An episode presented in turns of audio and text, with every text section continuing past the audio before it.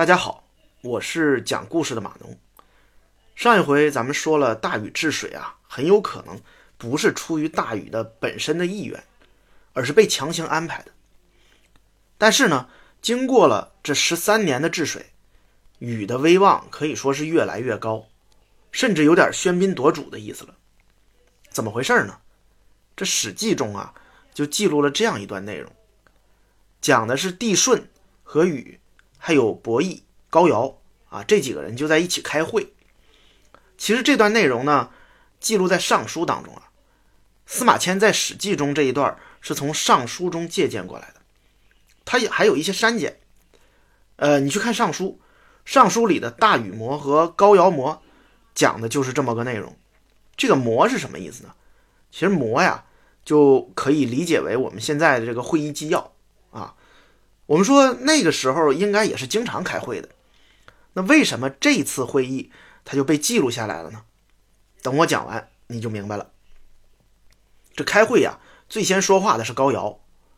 他说：“作为君主啊，只要推行德政，你就能做出非常英明的决策。这样呢，君臣就会团结一心啊，万事就会顺利。”禹就说了：“哎，你说的太对了，太对了。那具体该怎么做呢？”高尧就接着说了：“首先呢，应该从自身做起，推行德政。”啊，你不能先要求别人，你要先自己做表率，然后呢，再让你的九族也都要讲仁爱，这样呢，逐渐再影响到你周围的这个呃其他人，慢慢的影响到整个国家，这样呢，你就可以教化四方了。这一段的意思啊，咱们用现在大家比较熟悉的话来说啊，就是修身齐家治国平天下，是吧？从自己做起就是修身嘛。所谓的敦叙九族就是齐家，最后说的这个由远及近的教化四方，就是治国和平天下的这个意思了。那说完这些呢，禹在旁边啊就接着个附和道：“啊，说的对，说的好。”然后高尧话锋一转，就接着说了：“还有很重要的一点就是什么呢？作为领袖啊，你要知人识人啊，你要能安抚民众。”接下来这个禹说的话呢，听着就有点不太对了。禹说什么呢？说按照你这个说法，那我看帝都没有办法达到这个要求啊。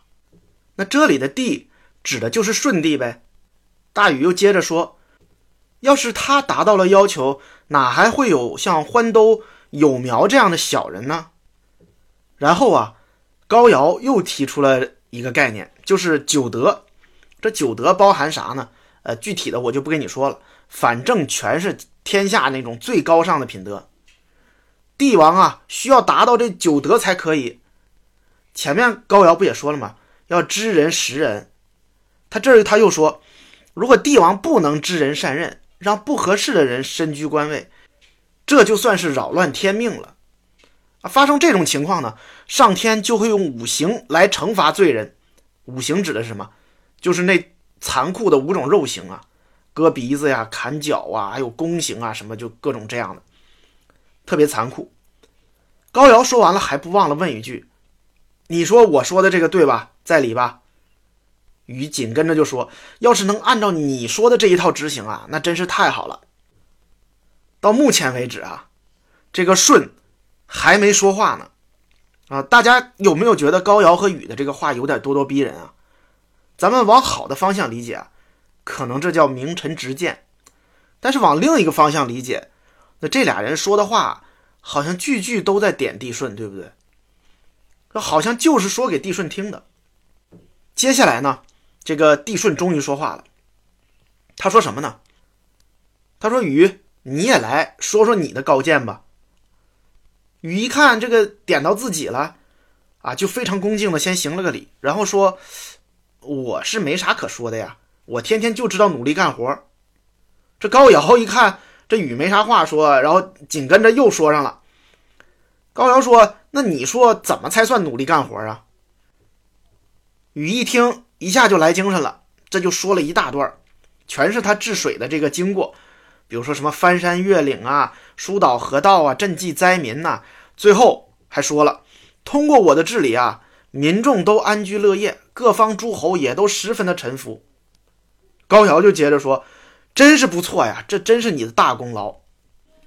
说完这一大段之后啊，这禹还有话要说。你看最开始啊，帝舜让他说说他的高见的时候，他说没啥可说的。现在感觉这是停不下来了，还有话要说。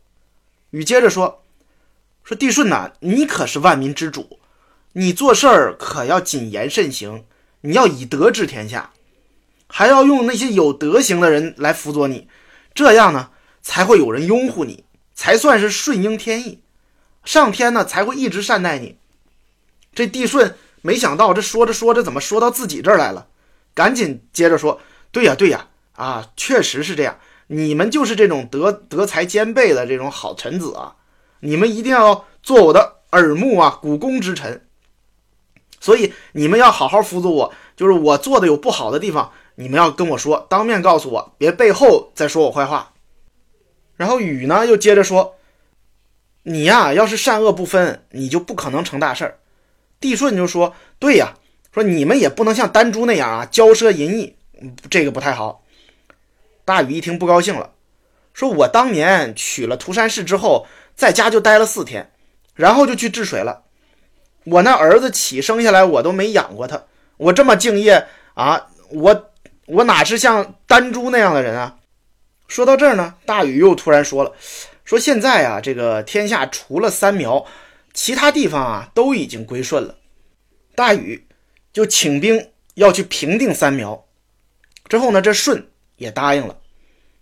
其实这可不是一件小事儿啊，因为禹本身已经有了这个管理国家的这个实权，那现在呢，他要去平定三苗，相当于又把兵权收到自己手里。可以说，现在国家实际的掌权人就是大禹了。到此啊，这场会议就结束了。我们说这一大段的对话呀，是不是跟你认知中的禹和舜它不太一样啊？如果你手边有《史记》啊，你可以翻开看看，下本纪里明明白白的就是这么写的。那通过这一次会议，我们能明显的感觉到大禹的这个威望和势力啊，已经有了很大的提高，不再像最开始帝舜让他去治水的那个时候。就不是那个状态了，而且这高尧也是站在大禹这一方的，所以这场会议结束之后啊，司马迁接着写道：高尧特别敬重大禹的功德，就命令天下人向大禹学习，对于不听命令的人就施以惩罚。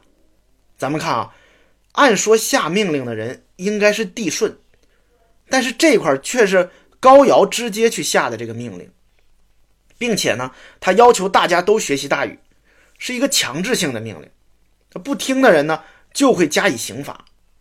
那么在这之后呢，又发生了一件让人大跌眼镜的事儿，是什么事儿呢？